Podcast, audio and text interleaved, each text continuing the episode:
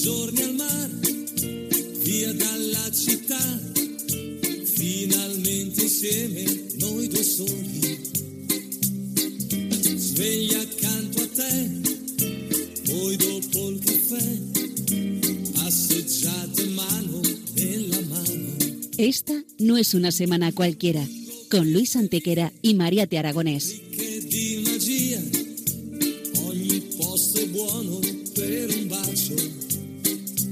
Hola a todos, bienvenidos una vez más al programa Esta no es una semana cualquiera en Radio María, con un servidor de ustedes Luis Antequera. y Mariate Aragonés. Sulla bianca sabbia a piedi nudi.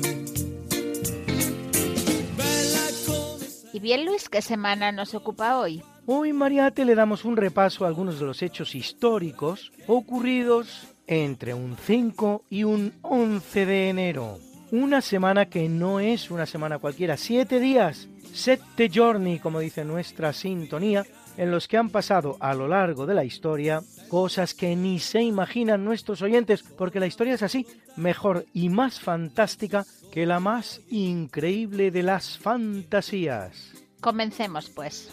Pues allá vamos.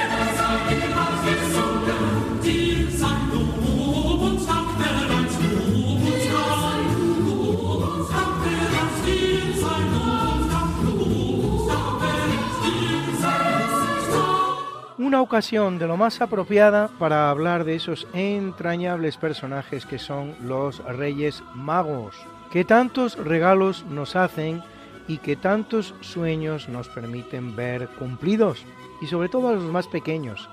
Pero ¿quiénes eran estos Reyes Magos de los que todos hablamos por estas fechas y que tan entrañablemente unidos están a la Epifanía del Señor?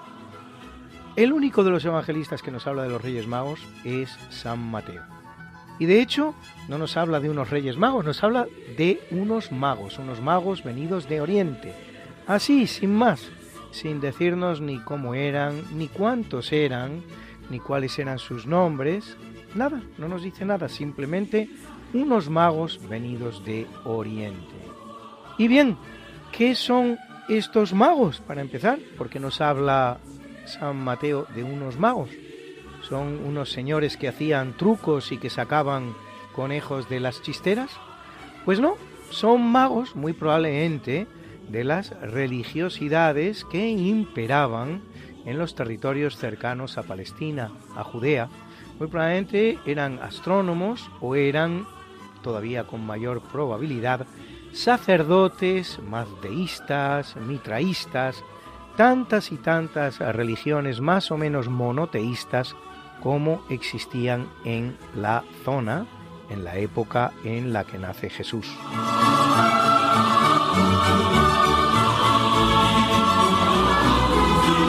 Y reyes, ¿por qué decimos que son reyes? Si Mateo solo nos dice que son magos y que vienen de Oriente. Para llegar a la conclusión de que estos magos de los que habla San Mateo son además reyes, hay que recurrir al libro de Isaías, un libro del Antiguo Testamento, el profeta Isaías, el que nos habla de los atributos del Mesías. Y nos dice precisamente que el advenimiento del Mesías vendrá acompañado del aval, de la autoridad de tantos reyes de la tierra. Y si estos magos de Oriente no tienen el menor inconveniente en hablar de tú a tú con el rey Herodes como quien habla de rey a rey, nada más fácil que suponer que esos magos de los que habla Mateo son también los reyes de los que habla Isaías.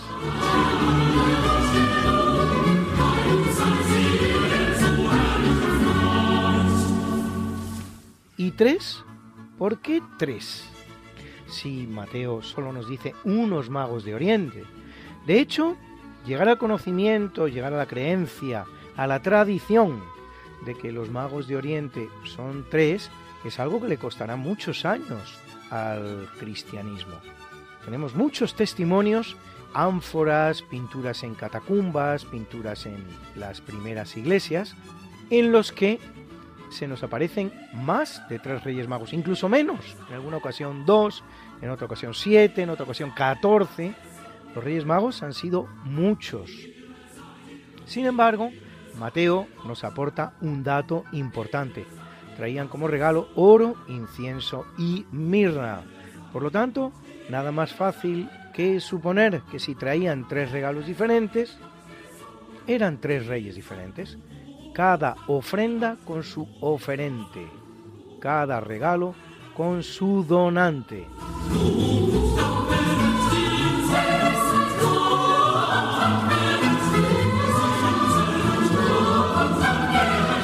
Así que ya tenemos a los magos de Oriente convertidos en reyes y ya sabemos que son tres. Y bien, ¿por qué uno blanco, otro más tostadito y otro directamente negro? Pues aquí la tradición cristiana recurre una vez más a un texto del Antiguo Testamento, a un texto veterotestamentario. En este caso estamos hablando del libro del Génesis, donde nos encontramos otro famoso trío que se halla en el origen de la humanidad, que son los tres hijos de Noé, cuando apenas queda en la tierra nadie sino Noé y su familia, después de ese diluvio devastador del que solo se han salvado ellos, gracias al aviso que les ha hecho Dios en persona, nos encontramos que son tres los hijos que van a repoblar el planeta. Y se llaman Sem, Cam y Jafet. De Sem vienen los pueblos semitas, como su propio nombre indica. Los pueblos semitas son los que están más cerca del entorno en el que nace Jesús. Son pueblos semitas los judíos, son pueblos semitas los árabes. Los camitas, Cam, sus hijos, se van a repoblar tierras algo más lejanas, se van a África, dando lugar a los pueblos camitas, pueblos camitas que por lo tanto son negros. Ya tenemos asentada la tradición que vincula a Baltasar. ¿Y por qué otro más blanquito, después del que era tostadito y del que era negro? Pues bien, estos son los hijos de Jafet, que Jafet, según nos dice el propio libro del Génesis, es el que puebla las islas. Unas islas que desde Palestina son la isla de Creta, la isla de Malta, la isla de Rodas, de Chipre, es decir, Europa. Jafet y sus hijos, los jafetitas, pueblan Europa.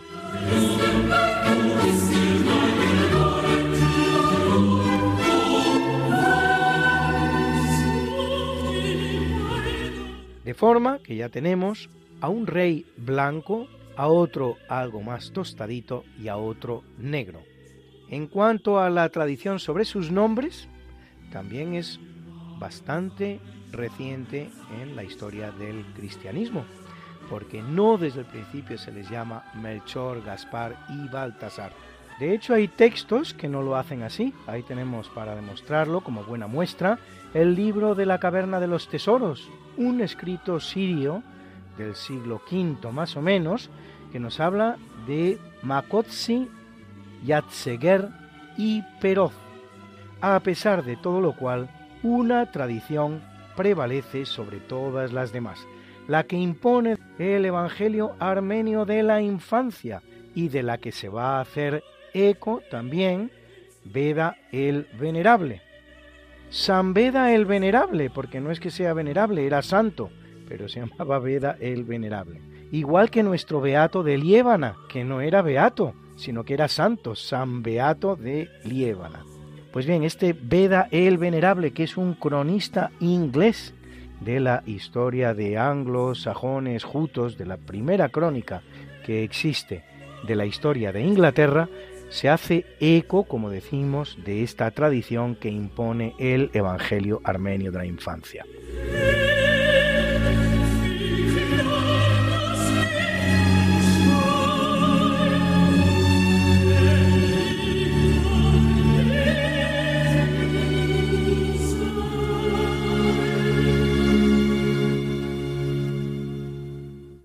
Por último decir que también se haya muy asentada la tradición de la sepultura de los Reyes Magos en una ciudad de Europa que no es otra que Colonia, la primera ciudad cristianizada de Alemania, con su imponente catedral gótica que se tardará siete siglos en construir y tan poquito tiempo en destruir, porque unos bombardeos durante la Segunda Guerra Mundial no la redujeron a escombros, como si en cambio el resto de la ciudad, toda la ciudad de Colonia, pero sí que la dañaron severamente.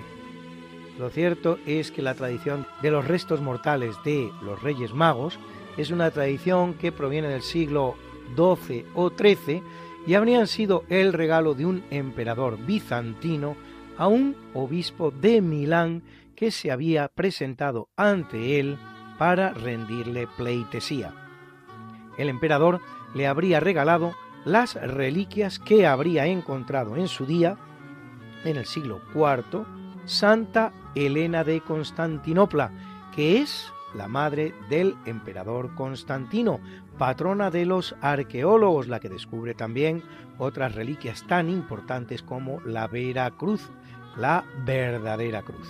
Después de encontrar en las afueras de Jerusalén enterradas tres cruces que le parecieron ser la de Jesús y la de los dos ladrones, enterradas juntas.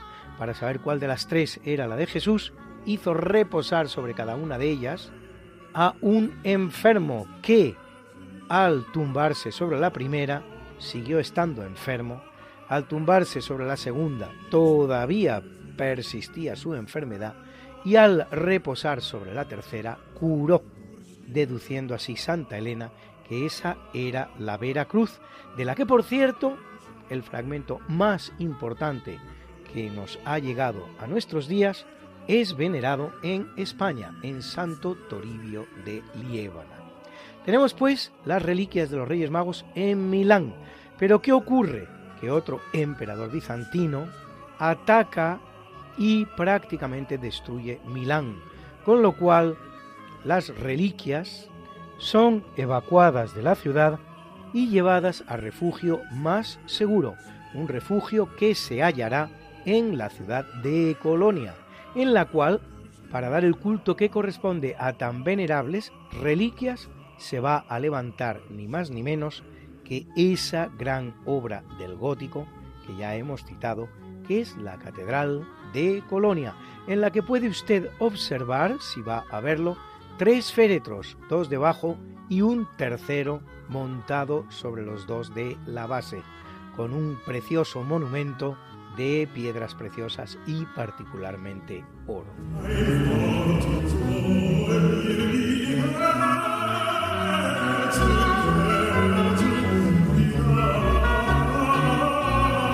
Así pues, unos magos de Oriente, que son reyes, que son tres, que uno es blanco, que otro es tostado, que otro es negro, que se llaman Melchor, Gaspar y Baltasar, y cuyos restos reposan en la ciudad de Colonia. Esos son los Reyes Magos que año tras año, sin fallar ninguno, se presentan a los niños del mundo haciendo realidad sus más secretos deseos.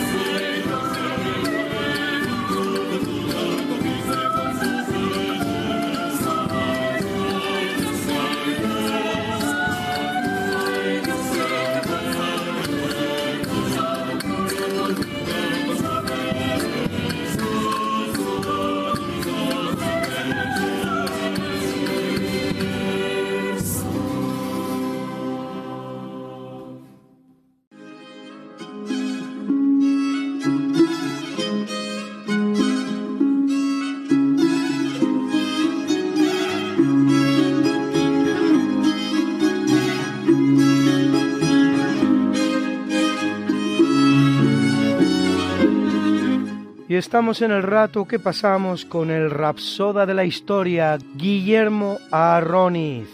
¿De qué nos hablas hoy, Guillermo? Hola, Mariate, Luis y queridos, queridos oyentes. Vuelvo de nuevo para hablaros de dos personajes que han pasado al acervo popular completamente imposible ignorarlos. Cleopatra y Antonio. Cleopatra, la última reina de Egipto, si podemos entender que la dinastía de los Ptolomeos es egipcia. Y, Marco Antonio, ese hombre guerrero y tremendamente enamorado de Cleopatra. Bueno, hagamos un poquito de historia de, pasado, ¿no? Cleopatra llega junto con su hermano al trono de Egipto y tienen una guerra civil entre ellos. César, el famosísimo César, quien ayuda a Cleopatra a hacerse finalmente con el trono e incluso a deshacerse de su hermano. Cleopatra gobierna por tanto Egipto, pero claro está con el apoyo de Roma detrás, porque Roma ya era el imperio. A la muerte de César se genera un triunvirato donde se encuentra Marco Antonio y Cleopatra lo seduce también.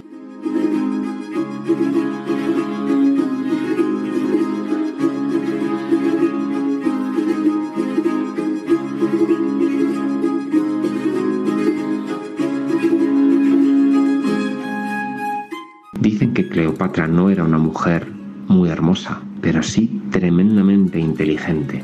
Hablaba varios idiomas y tenía esa gran biblioteca de Alejandría y cultivaba el saber de gran manera. Antonio, ese gran guerrero que cae en las redes del amor y de la seducción oriental. Y entre ambos generan un concepto, amimetobion, que es algo que intento definir en mi poema, que por cierto esta vez es un soneto en alejandrinos, es decir, en versos de 14 sílabas en vez de en decasílabos, que son los tradicionales versos de 11 sílabas con los que se forman los sonetos. Hacen una vida de lujo, de placer, de entregarse a todo cuanto quieren entregarse. Olvidan así el mundo, la realidad, las armas, el gobierno. Se entregan a una sabiduría del carpe diem, en cierta manera.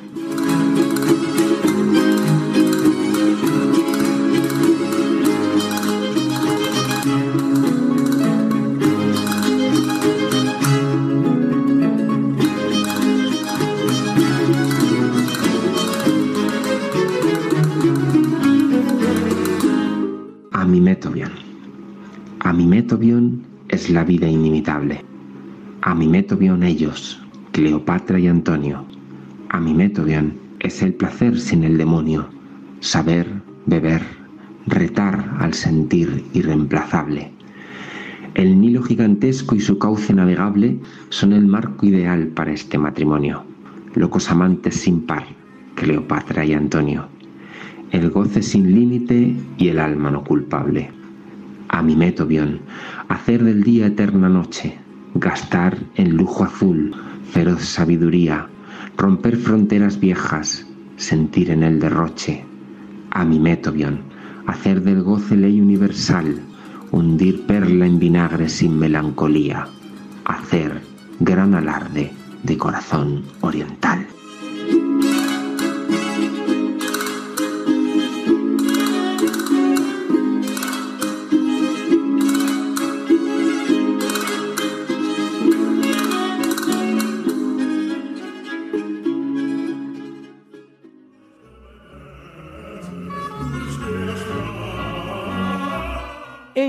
En 951 se produce la abdicación de uno de los grandes reyes de León, Ramiro II, la cual se produce pocos días antes de morir.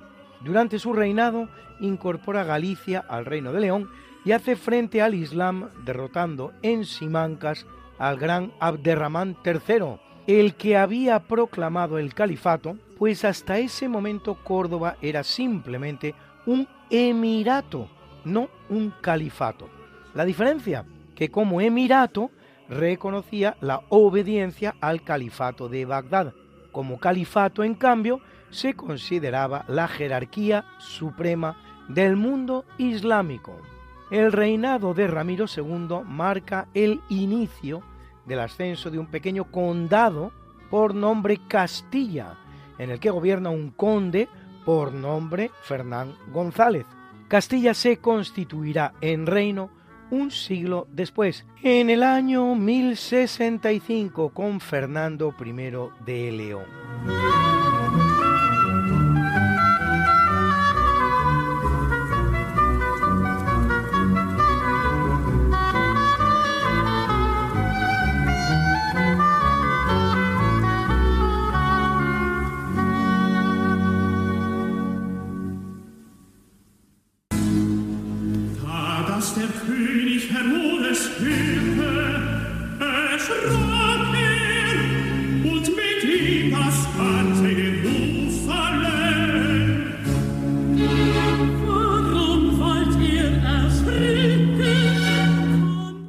Capítulo siempre fecundo de la conquista, colonización y evangelización de América por los españoles, que va a permitir a los indígenas americanos el tránsito del neolítico al renacimiento en apenas dos generaciones, un tránsito que a los europeos había costado 7.000 enteros años, es una gran semana para la fundación de ciudades, porque en 1494, en la isla de la Española, en el que es su segundo viaje a América, Cristóbal Colón funda la Isabela, en honor de Isabel la Católica, cerca del lugar en el que el cacique Caonabó había destruido el fuerte Navidad, construido con los restos de la nao Santa María y de la que hoy, por desgracia, apenas quedan unas ruinas.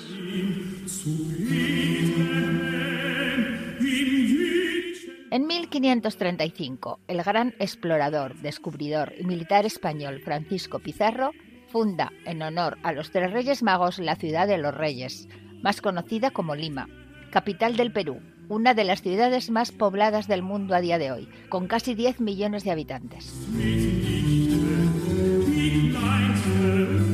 Y en 1539 también en Perú, el mismo Pizarro funda la aldea de San Juan de la Frontera, actual Ayacucho, con 180.000 habitantes al día de hoy. Haciendo posible todos ellos y muchos más tres siglos de pax hispana sin precedentes en la historia americana, la cual, una vez que España abandone el escenario, conocerá más de dos centenares de conflictos, tanto civiles como entre vecinos.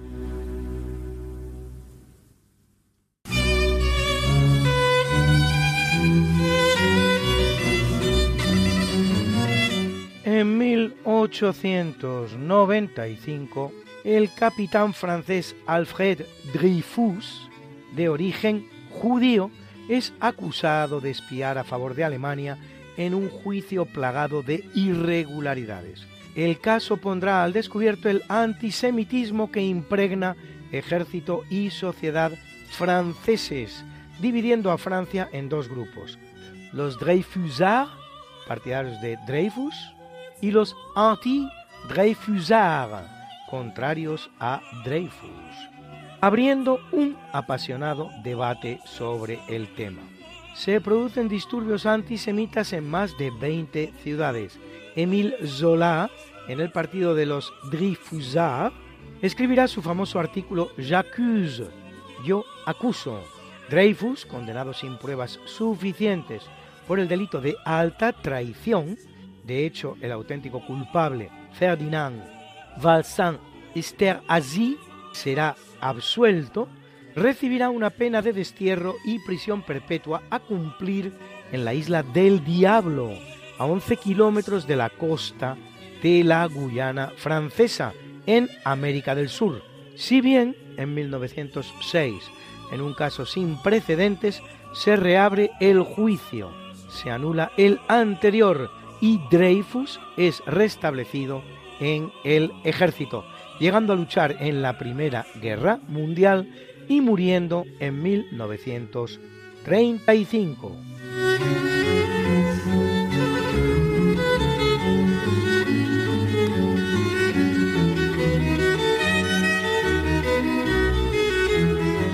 En 1910 el Congreso norteamericano aprueba una ley contra la trata de blancas. Define el diccionario de la RAE la trata de blancas como el tráfico de mujeres que consiste en atraerlas a los centros de prostitución para especular con ellas. Y es curioso que se llame así cuando las principales víctimas de la misma serán las mujeres negras, no precisamente las blancas, traídas como esclavas a América y Europa.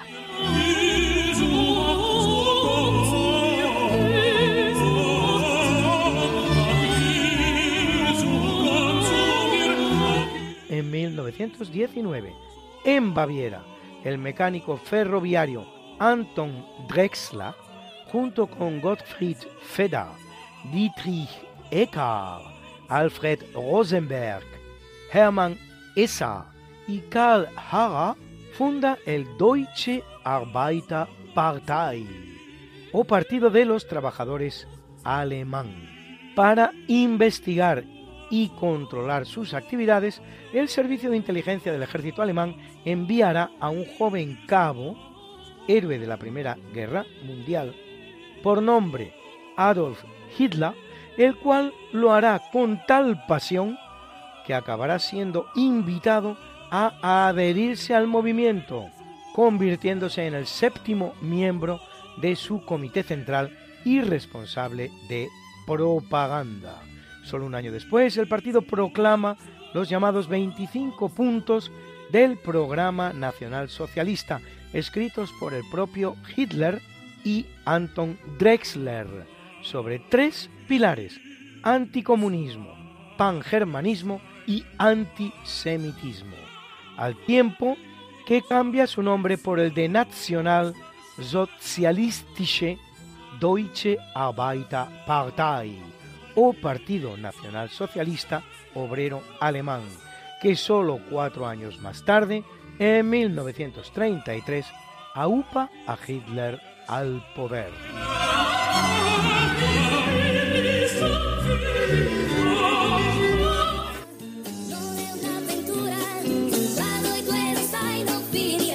Que quieres volvernos a escuchar porque no puedes esperar hasta la próxima semana, que te perdiste un programa y no te lo perdonas, que quieres mandarle el programa a un amigo tuyo al que sabes que le va a gustar.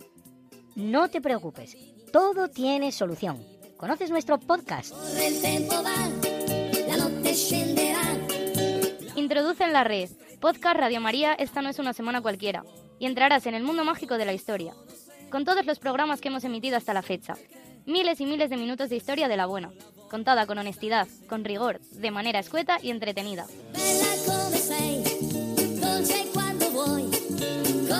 Ya sabes, el podcast de Esta no es una semana cualquiera. Para oír la radio cuando tú quieras, donde tú quieras y con quien tú quieras.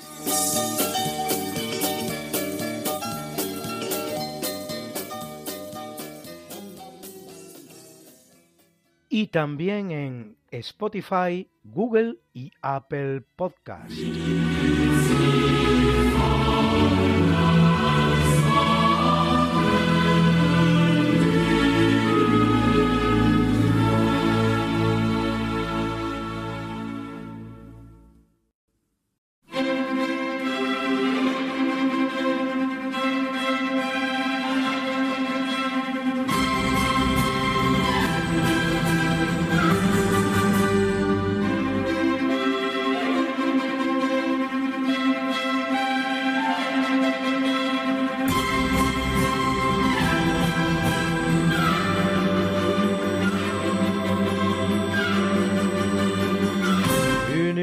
Capítulo del natalicio. En una familia de campesinos nace en 1412 la niña francesa Juana de Arco, la cual dice tener visiones celestiales que le invitan a tomar las armas en defensa del rey francés. Rey francés que no es otro que Carlos VII Así que con 17 años de edad y tras convencer al monarca de la veracidad de sus visiones en el marco de la Guerra de los 100 años que enfrenta Francia e Inglaterra, consigue, al mando de 5.000 hombres, levantar el cerco de Orleans y derrotar a los ingleses. Capturada por estos un año después, la juzgan como hereje, argumentando que las voces que oía no eran de Dios, sino del diablo, y la queman en la hoguera. El Papa español Calixto III declarará nulo el juicio y en 1920 es canonizada por Benedicto XV y declarada patrona de Francia.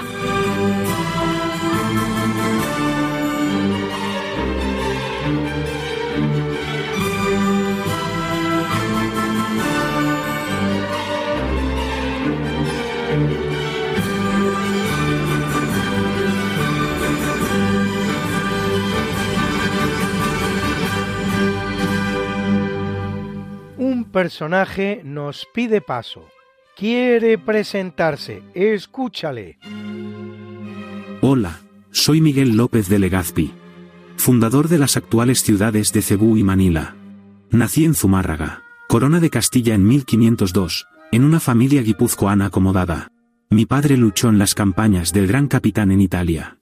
Tras la muerte de mi padre en 1527 decidí trasladarme al virreinato de la Nueva España a donde llegué en 1528, figurando como vecino de México en las actas del Cabildo desde el 4 de marzo de 1530.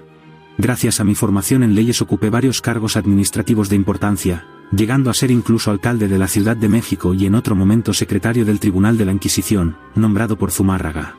A finales de 1531 comienzos de 1532 contraje matrimonio con Isabel Garcés, hermana de Fray Julián Garcés, primer obispo de Tlaxcala, con la que tuve nueve hijos. Con 62 años, a finales de 1564, partí en la Armada hacia Filipinas como capitán general, junto con el gran Urdaneta, conocido por descubrir el tornaviaje, es decir, la ruta para volver navegando desde Filipinas hasta Nueva España, más concretamente hasta Acapulco. Ruta que estuvo comercialmente activa, mediante el galeón de Manila, desde entonces y hasta 1815, y que convirtió a Nueva España, México, en el centro del comercio mundial y nexo económico entre Asia y Europa. Durante el trayecto hacia las Islas Filipinas nos topamos con las Islas Ladrones, conocidas como Islas Marianas, y el 26 de enero de 1565 tomé posesión de la isla más grande, la de Guam, para su católica majestad. A partir de ahí continuamos viaje y llegamos a la isla de Leite ya bautizada con el nombre de Filipina por la expedición de Ruy López de Villalobos en 1543, en honor a Felipe II, príncipe en aquel entonces. Ya en Filipinas fui de isla en isla entrevistándome con los caciques y llegando a pacíficos acuerdos con todos ellos. Mi intención fue siempre pacífica y diplomática, y así lo hacía saber siempre. En la isla de Cebú, su gobernador, el régulo Tupas, nos confundió con portugueses, quienes habían atacado las islas anteriormente, pero gracias a mis dotes diplomáticas pudimos solventar la situación, fundando así la villa de San Miguel el 8 de mayo de ese mismo año. Obedeciendo las órdenes recibidas, tras fundar el primer asentamiento el 1 de junio de 1565 partió la nao capitana gobernada por Felipe Salcedo con Urdaneta a bordo, inaugurando el anteriormente citado tornaviaje. Tuvimos que hacer frente a varios ataques portugueses, yendo de isla en isla. Al volver a Cebú en 1567 se cambió el nombre de Villa de San Miguel por el de Villa del Santísimo Nombre de Jesús, coincidiendo con el descubrimiento de una talla del Niño Jesús que habría llegado en otra expedición anterior española. Hoy día siguen rindiendo culto al Santo Niño de Cebú. Continuando con los establecimientos en las islas, mandé un grupo de mis hombres a Manila, junto con nativos de las Islas Amigas, donde encontraron alguna resistencia. Al trasladarme a la isla de Mindoro comprobé que tenían a varios chinos como esclavos, a los que liberé y mandé a su hogar. Como agradecimiento, China nos envió de vuelta 10 champanes cargados de azúcar, naranjas, porcelanas, lozas, productos farmacéuticos y seda. Comenzaba la primera globalización. El 18 de mayo de 1571, acompañado de Martín de Goiti, de Juan de Salcedo y de otros capitanes, con la ayuda de dos intérpretes pacté amistosamente con Rajama Tandá, el viejo, con Rajá Solimán, el mozo, y con Sibano la Candola, principal del pueblo de Tondo, reconociendo estos que eran vasallos de la corona española. El 24 de junio se celebró la solemne ceremonia de la fundación oficial de Manila. Fallecí repentinamente el 20 de agosto de 1572, por un infarto al corazón, motivado al parecer por el disgusto que me dio un subordinado con su indisciplina y egoísmo. Tras mi muerte, el 21 de junio de 1574 Felipe II otorgaba a Manila el título de insigne y siempre leal. Más adelante, el 19 de noviembre de 1595 el monarca concedió escudo a la primera ciudad de Hispanoasia. Ha sido un reportaje de Roberto Rey en su canal de YouTube Herramientas contra la leyenda negra.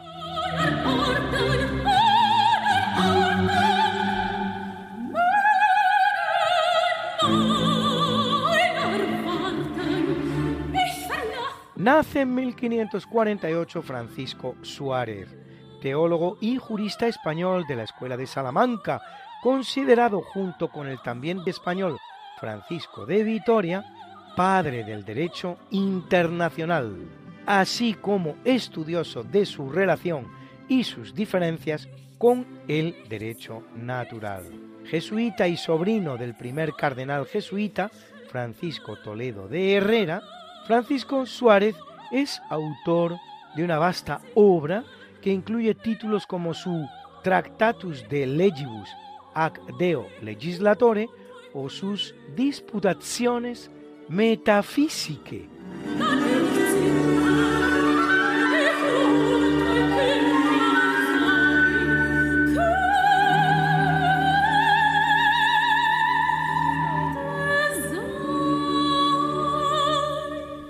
En 1762 ve la luz del mundo Constance Weber, esposa de ese genio de la naturaleza que fuera Wolfgang Gottlieb Mozart, el gran músico vienés, compositor de obras como su famoso Requiem, su concierto para clarinete, la marcha turca y tantas óperas hasta 22, entre las cuales La flauta mágica, Las bodas de Fígaro o Don Giovanni.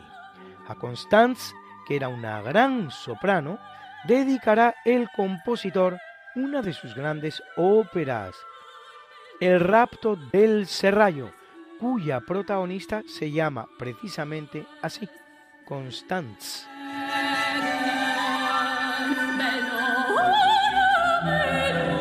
Wolfgang Gottlieb Mozart. Algunos de ustedes me dirán, ¿y lo de Wolfgang Amadeus? Pues no dice usted antequera que se llama Wolfgang Gottlieb y no Wolfgang Amadeus, pero es que el Gott alemán no es otra cosa que Dios y el Lieb no es otra cosa que amor. Gottlieb, amor de Dios, o sea, Amadeus. Interesante, ¿verdad?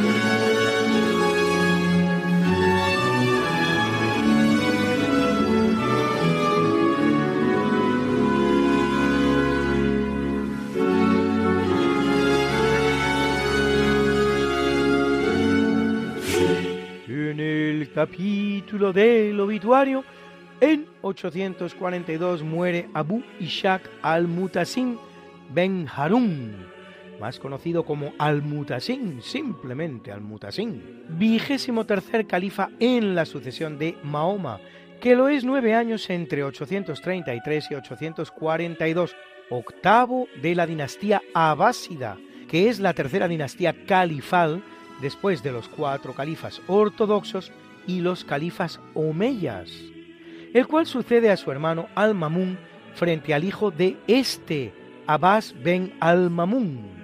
Su reinado viene marcado por la guerra, guerras interiores contra los levantamientos que se producían en Azerbaiyán y Tabaristán, y sobre todo la guerra en 838 contra el imperio bizantino, a cuyo emperador Teófilo derrota en la batalla de Ansen, que le permite saquear la ciudad de Amorio.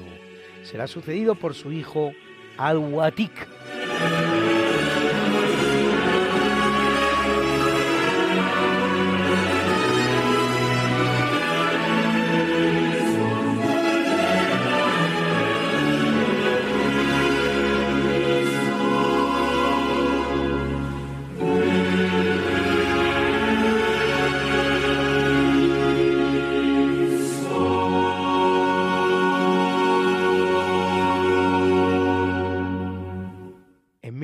1527 en el lago de Zúrich por sentencia de la Inquisición protestante de Ulrico Zwinglio y ejecutado por ahogamiento, muere Félix Mantz, fundador de los llamados hermanos suizos que profesan la herejía anabaptista, la cual preconiza la invalidez del bautismo de infantes y un pacifismo a ultranza.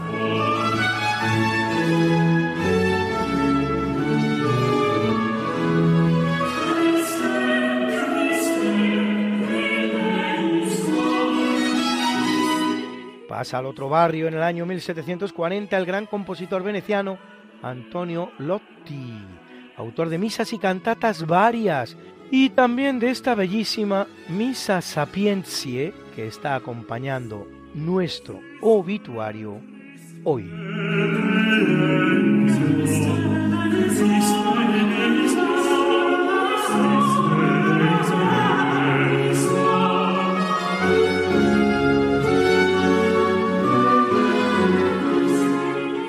Radio María, la fuerza de la esperanza 25 años ya en España. Y una vez más, el Señor ha venido y se ha instalado entre nosotros, partiendo la historia en dos, marcando el principio de una nueva era, la de la esperanza. No temáis, os anuncio una buena noticia que será de gran alegría para todo el pueblo. Hoy, en la ciudad de David, os ha nacido un Salvador, el Mesías, el Señor.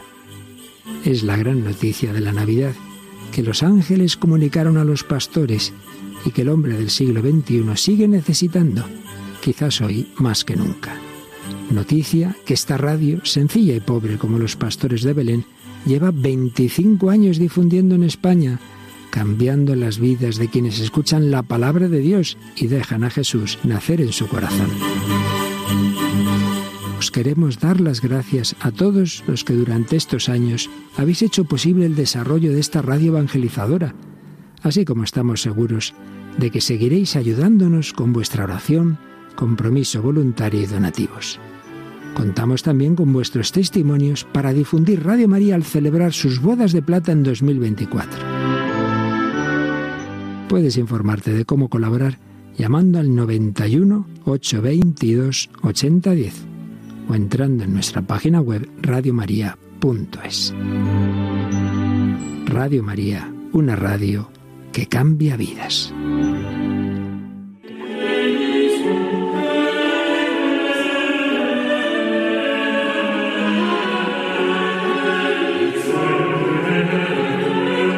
En 1903 muere en Madrid Práxedes Mateo Sagasta, del Partido Liberal, presidente del gobierno español, en siete ocasiones, en una de las cuales se produce la gran tragedia del 98, la guerra contra los Estados Unidos por la que España pierde Cuba, Puerto Rico y Filipinas. Mientras Cuba será sometida a una semidictadura que dura unos años, Puerto Rico y Filipinas serán anexionadas a Estados Unidos, una situación en la que la primera permanece al día de hoy, bien que en una situación atenuada y de la que la segunda no conseguirá salir hasta 1946, en que obtiene su independencia no sin haber padecido una guerra contra el ocupante yanqui nada más independizarse de España, con un resultado de un millón de muertos. Militante en la masonería, y gran maestre y soberano, gran comendador del Gran Oriente de España. Durante cinco años, al día de hoy, son muchos los que con sólidos argumentos sostienen algún tipo de complicidad de Sagasta en la pérdida de las provincias de ultramar.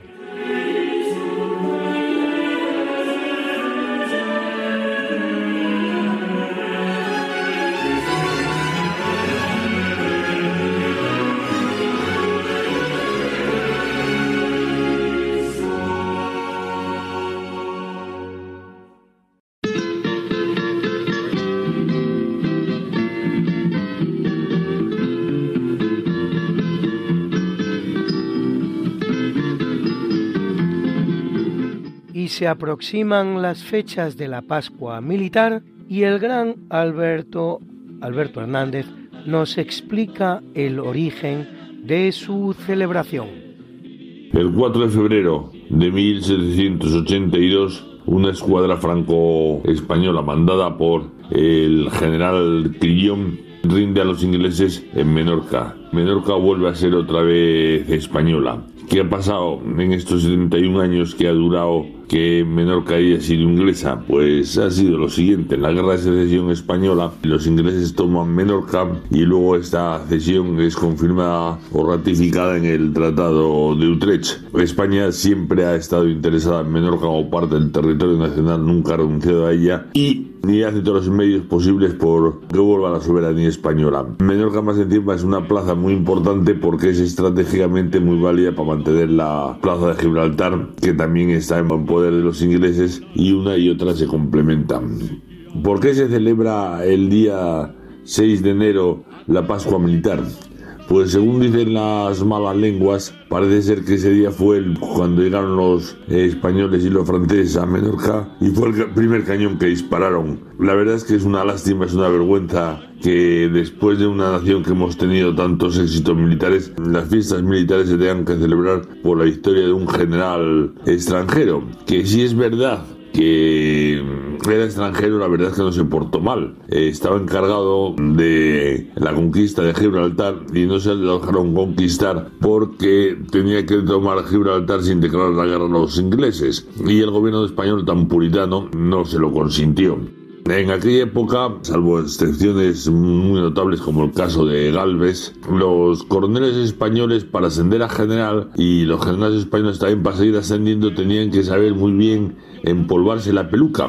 Esta es una muestra de la decadencia de España en aquella época. Terminaremos diciendo que unos años más tarde es vuelto a reconquistar por los ingleses y unos pocos más años también es vuelto definitivamente a ser devuelta a los españoles por unas islas de las Antillas menores. El caso significativo que me duele hoy es que hay un libro escrito por el capellán de las fuerzas británicas que defendían el castillo, el castillo de San Felipe, era un capellán alemán. Y bueno, este libro está traducido en dos idiomas, o está, mejor dicho, está hecho un idioma alemán y traducido al catalán. Y es un libro de culto para los catalanistas, separatistas o como quieran llamarlos, que yo, diría, ya no sé cómo llamar a esta gente. Pues eso es todo, insistiendo que es una vergüenza que no celebremos la Pascua Militar en otra fecha y esto es todo. Buenos días. Este relato de Alberto me da pie a mí, me lo pone en bandeja para hablarles de un anglicismo que me parece particularmente irritante el que consiste en llamar a la maravillosa salsa de Mahón, realizada a base de yema de huevo o huevo y aceite de oliva, mayonesa. Mayonesa es un anglicismo. Los ingleses son incapaces de decir mahonesa, tienen dificultad en pronunciar esta especie de diptongo a o y lo convierten por el contrario en este particular mayonnaise. Mayonnaise de donde los españoles tomamos mayonesa. Pero los españoles no tenemos dificultad para hacer ese diptongo y podemos decir perfectamente maonesa, porque maonesa es el gentilicio femenino de la capital de la isla de Menorca, Mahón. Todo aquello que pertenece a Mahón es maonés o maonesa razón por la cual nunca diré mayonesa, que no deja de ser un anglicismo absurdo, y siempre diré maonesa. Salsa maonesa, salsa de mahón, hecha con delicioso aceite de oliva que con tanta afición consumimos los españoles y que por cierto durante tanto tiempo tanta aversión ha producido a los ingleses algo de lo que me di cuenta por primera vez cuando hablando con el que era quien me alojaba en Inglaterra, tuvo la osadía de decirme, ni más ni menos, que la mayonesa, la mayonnaise, era un invento inglés, fíjense ustedes, la salsa mahonesa convertida por esta vía en un invento inglés. Lástima que festival de hoy. Pronto volveremos con más diversiones. Y sí amigos, una vez más y como siempre, nuestro programa se acaba, llegamos al final. Pero recuerda,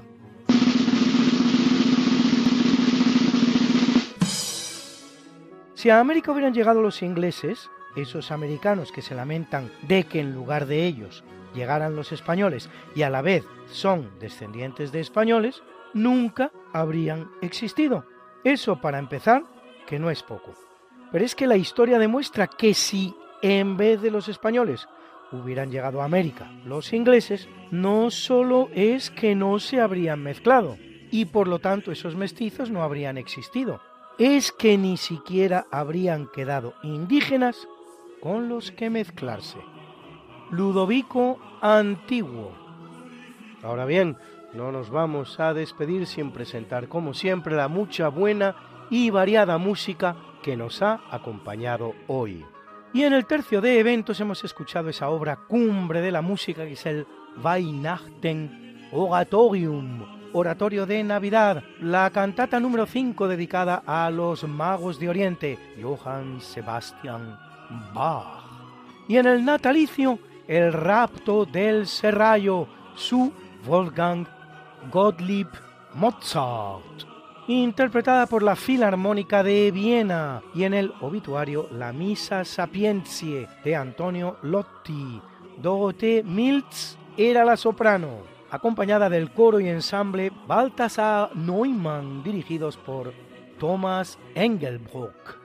Y en nuestras pausas musicales un precioso villancico de ese género inconmensurable que es la música barroca virreinal americana. Los tres reyes de Juan Gutiérrez de Padilla, Maitines de Natividad, eran el ensamble Angelicum de Puebla que dirigía Benjamín Juárez Echenique.